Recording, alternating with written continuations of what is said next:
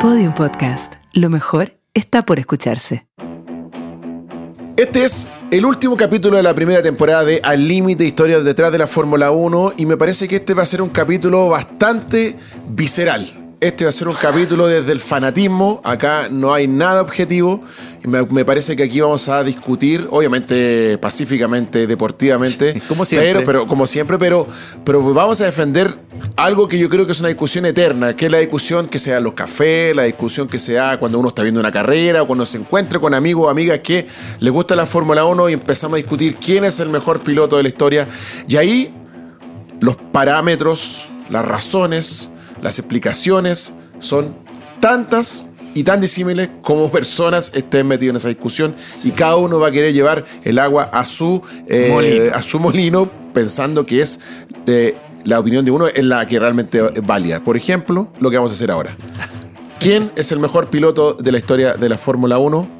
Soy Rainiero Guerrero. Soy Carlos Jimeno. Y yo, Eduardo Gualo Frías. Esto es Al Límite, historias detrás de la Fórmula 1.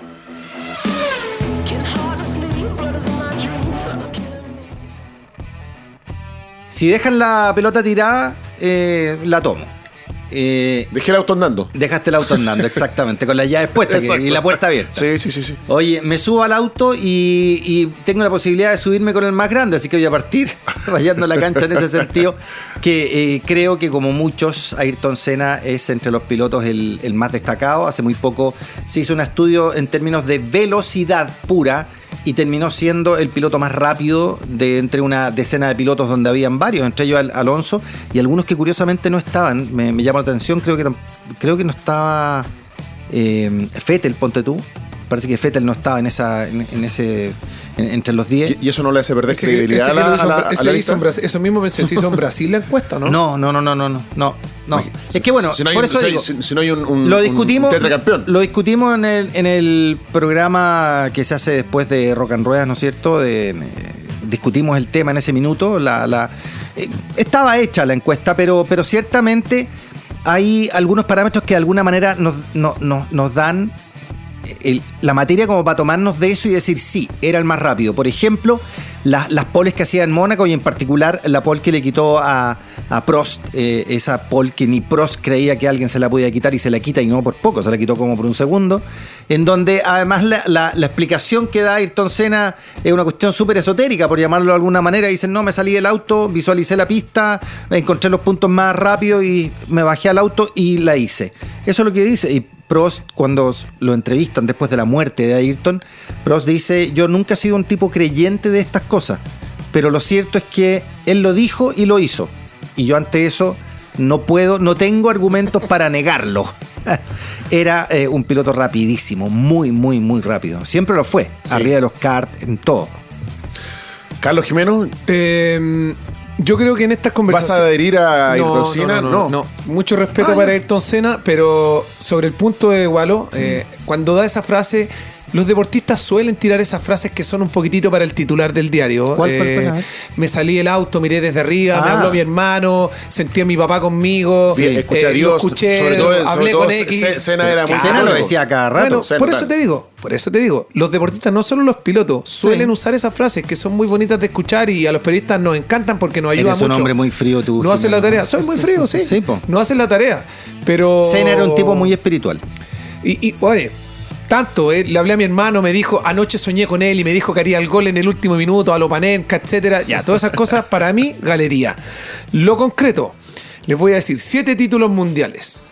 Más de Ya. 103 victorias. La estadística hasta ahora 103. 188 podios. 103 poles. 60 vueltas rápidas. Campeón el 2008, el 2014, el 15, el 17, el 18, el 19, el 20. Y si no hubiese sido por ese Latifi, habría sido el 21. Lewis Claro. Hamilton, para mí, es el piloto más grande. ¿Por qué?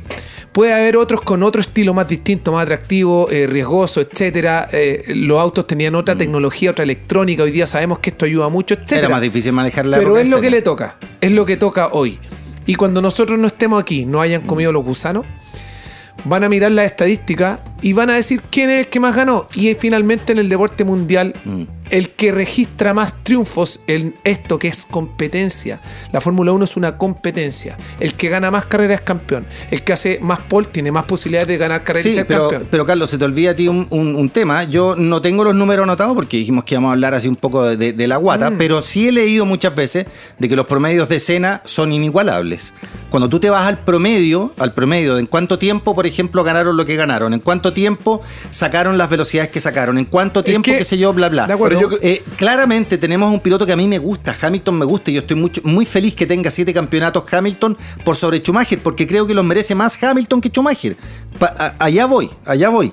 Pero Senna, conductivamente, es un piloto superior. Por ejemplo, te voy a dar un puro dato que tiene que ver con números, a ti que te gustan. Senna manejaba un auto más liviano, un auto que tenía 500 caballos más, un auto que tenía palanca de cambio y un auto que no tenía electrónica. Es que no sabemos si eso en las manos de Hamilton habría sido algo así o no. No lo sabemos. No, pero, pero lo que sabemos pero- son las estadísticas, es lo que, es lo que de podemos yo tener, creo ¿no? que, yo creo ver, que están, pero yo- están, están olvidando un factor importante porque eh, Walo te estás basando en términos de datos que tienen que ver con la velocidad Cosas en este técnicas, caso. Por eso es técnico. técnicas, sí, pues. Carlos pone en la mesa los campeonatos. Sí. Y mi candidato, o por lo menos que para ver, mí, yo no siento que hablar. es el mejor piloto que hoy día se está consolidando y va a ser camino al mejor Ah, Max piloto es. Max Verstappen. Y estoy absolutamente convencido. Y no solo, y aquí por eso te digo, tiene, no tiene que ver solamente con los títulos.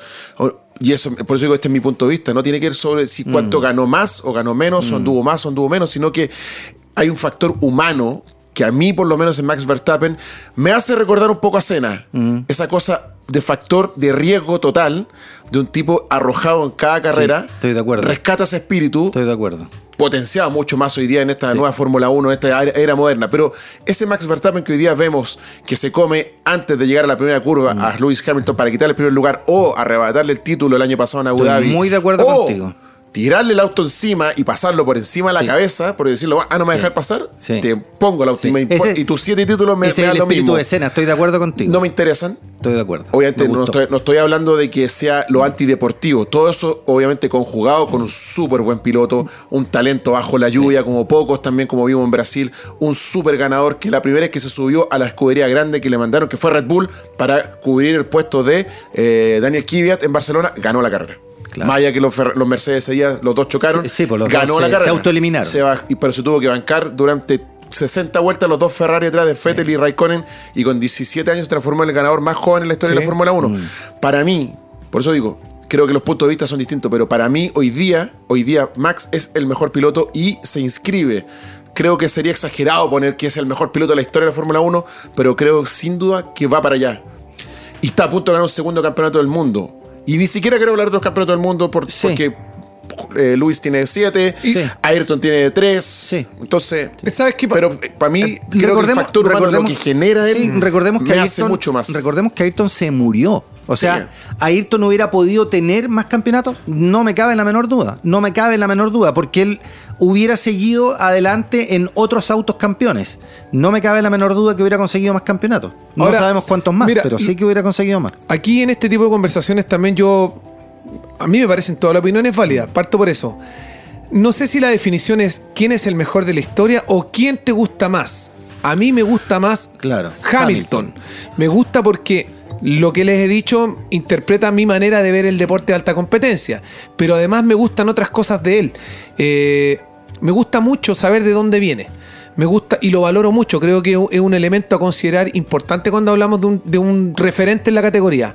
No sé si es el mejor. Muchos dicen que no, que no tenía las manos de, de Senna y que probablemente Verstappen. No me cabe duda que quizás en yo- 10 años más vamos a hablar de esto y Verstappen va a tener seis títulos más. Yo tengo un punto a favor de Verstappen ahí, Ajá. porque yo creo que Brasil e Inglaterra son dos potencias mundiales de la Fórmula 1.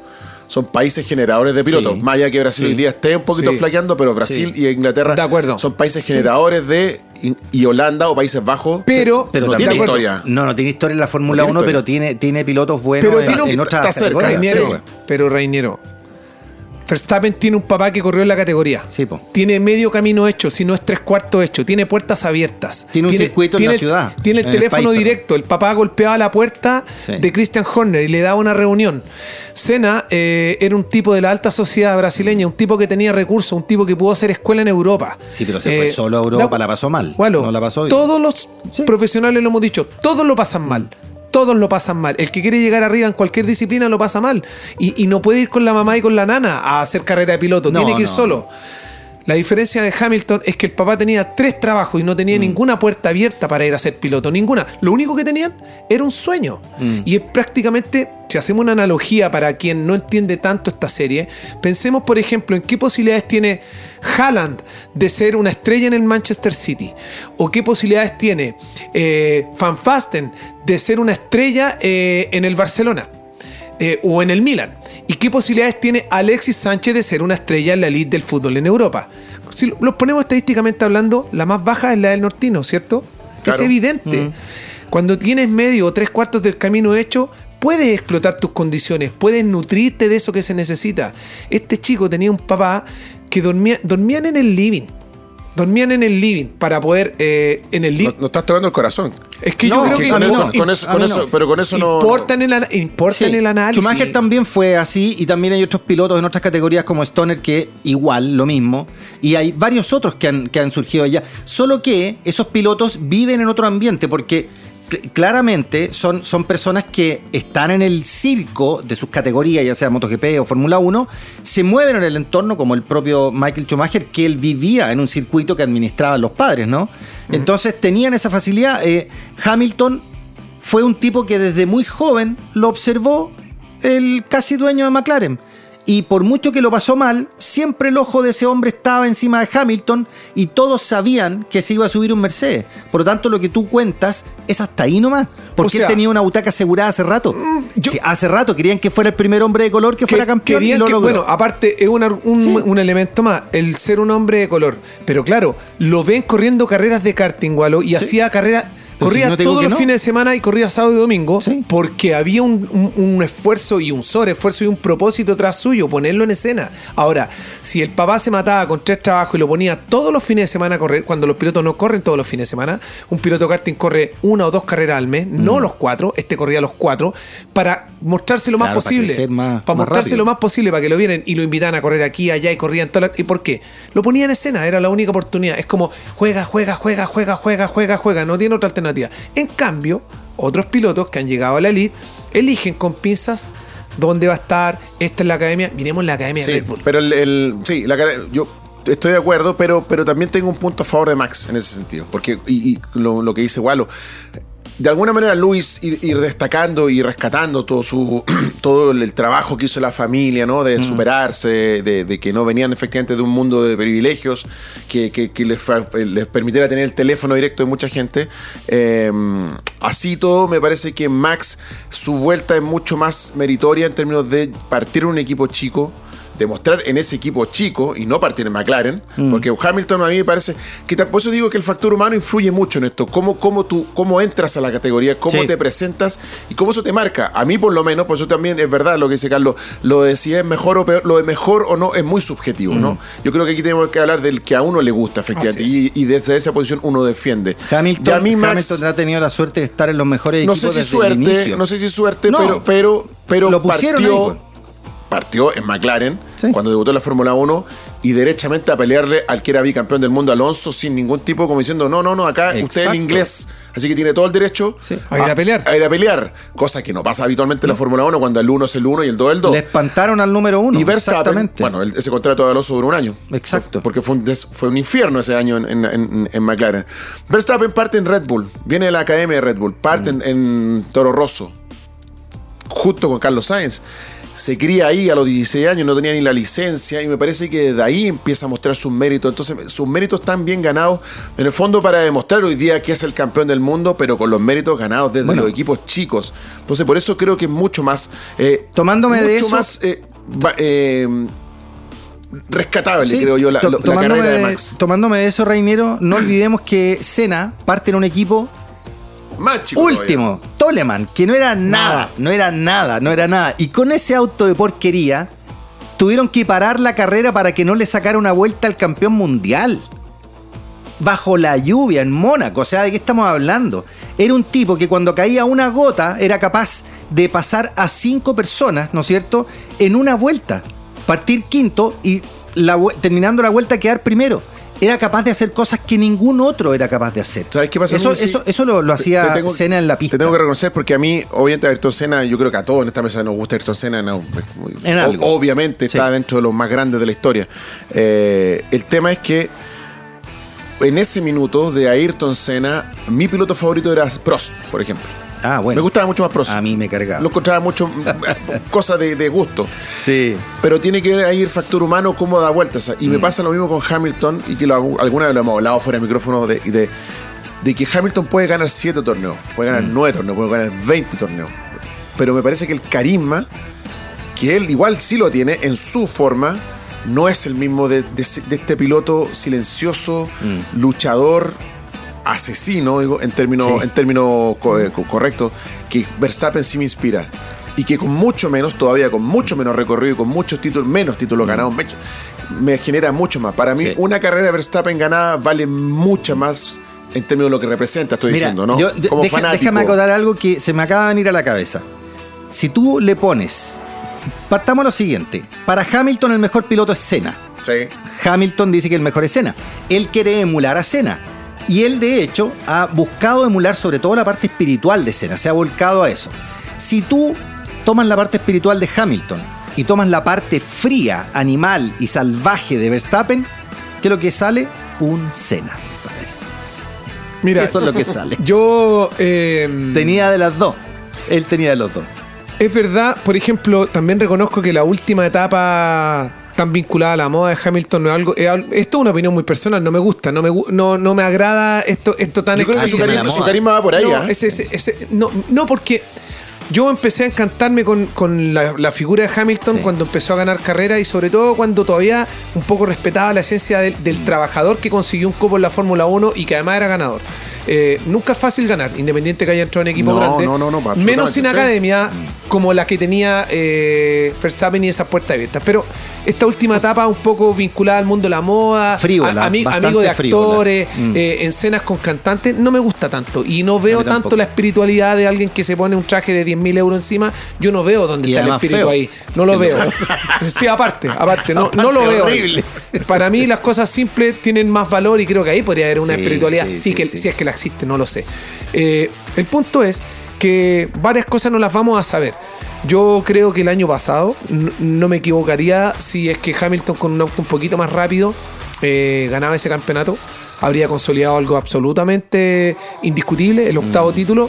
Ya no sé si lo va a poder conseguir, si es que no se hace esa tarea. Ojalá que el próximo año haya un, un nivel Yo de, creo que no. de respuesta. Va a ser muy difícil. Yo creo que no. Porque Sí, en- no, no va a ser fácil. no va a ser fácil porque tuvo su oportunidad, tuvo su momento y, y Verstappen se lo virló así rápido. Pero bueno, eh, el punto es que representaba hasta antes de este mundo de la moda, para mí, lo que uno buscaría en un piloto.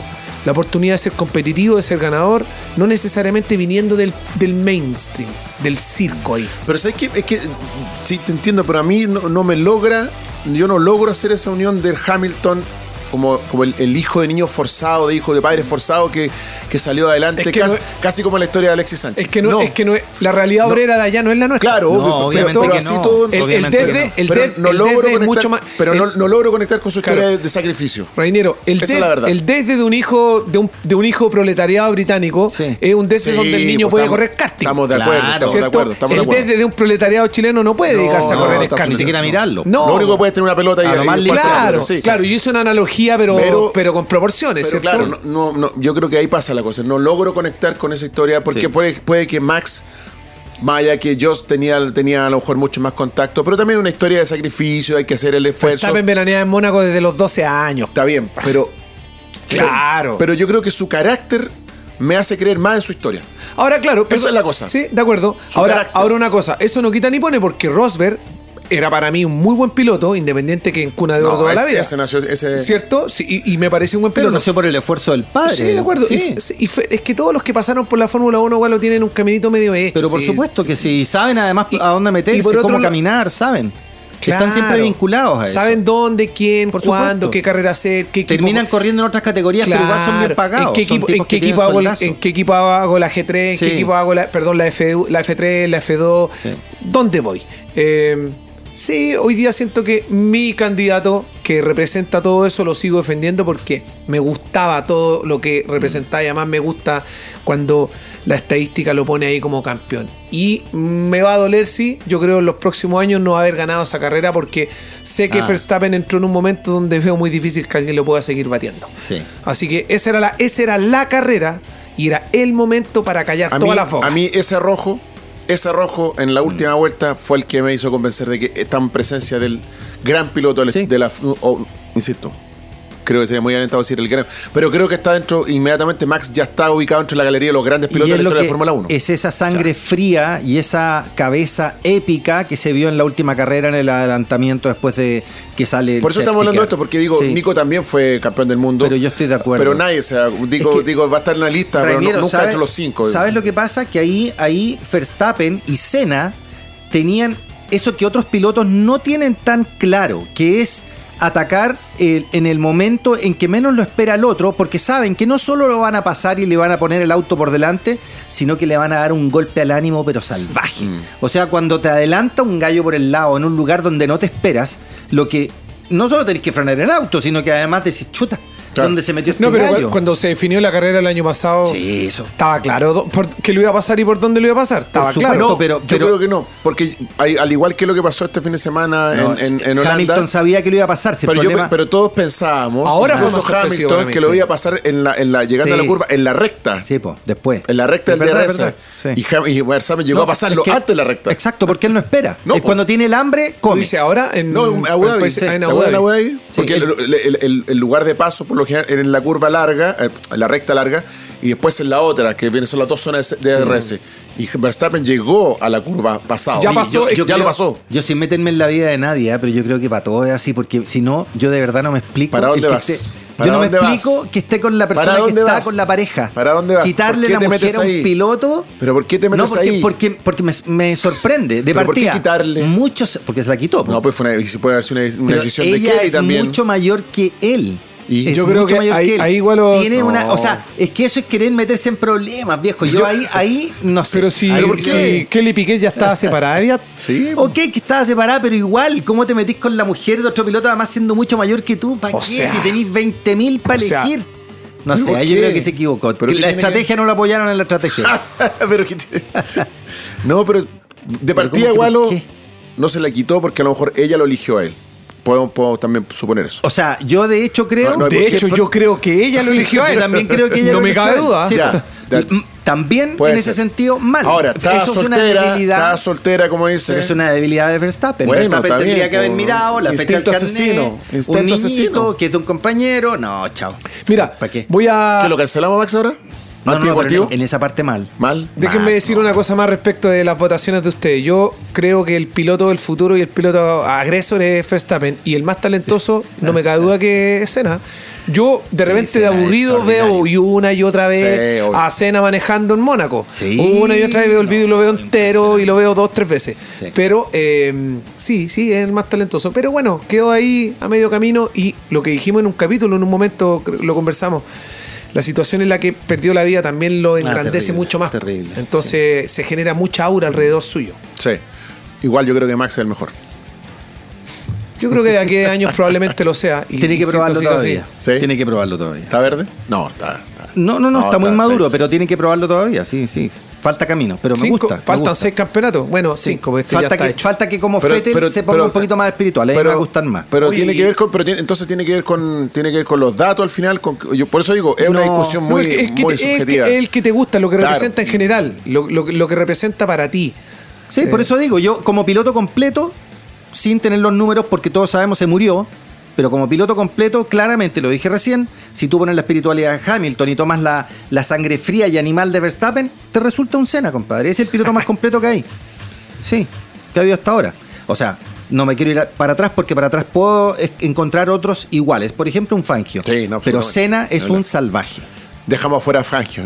Dejamos fuera a Fettel, que ganó cuatro títulos. No, pero Fettel es un chiste. No, Es un pero chiste. no sea No, así. es un no, chiste. Se puede tratar de un no, chiste Fettel al- cuatro- al lado de cuatro veces Hamilton, campeón del Verstappen y Senna, Fettel es un pero chiste. Pero, de acuerdo, No, pero sí, mira, no. puede no, No, gustar- Mira, me, río, eso. me río menos con Schumacher, pero Fettel es un chiste. Oye, igual, puede no gustarte. No, pero es un chiste. No, No, es un chiste, ganó cuatro campeonatos. Se lo regalaron, pues viejo. No. Va que no. Le quitó uno a su compañero. Jenson Button. Jason un chiste. Button ganó un campeonato. No es un chiste. Ganó un campeonato No, cuando el único auto que tenía, ot- el único auto. otro de acuerdo. Pero todos los que ganaron otra- un campeonato. otra persona. Pero ojo, Fettel también, cuando le gana el campeonato, se lo gana a, Be- a Weber cuando le dicen, no, no lo adelantes. ¿Y qué hizo el cabroncito? Sí, lo pasó. ¿no? Cabrón, por eso lo estoy pasó. diciendo. Bueno, Verstappen No, me gustan esos campeones del mundo. Bueno, por eso que no me gusta también era cabroncito, Pero te gusta te gusta comía- Pero contra el mejor, pues, Por viejo. eso. Sí, con un auto igual al de él. Distinta la cosa. Ya.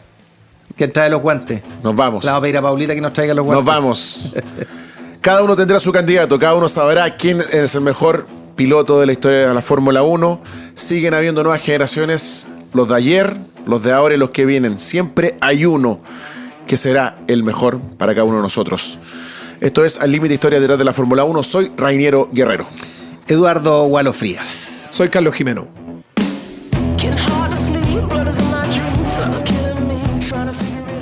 Al Límite es un contenido original de Podium Podcast en colaboración con Radio Futuro. Para escuchar más conversaciones como esta, entra a podiumpodcast.com, futuro.cl, Spotify o donde escuches tus podcasts. Síguenos en nuestras redes sociales y búscanos como Podium Podcast Chile y Radio Futuro. Voces y contenido, Reiniero Guerrero, Gualo Frías y Carlos Jimeno.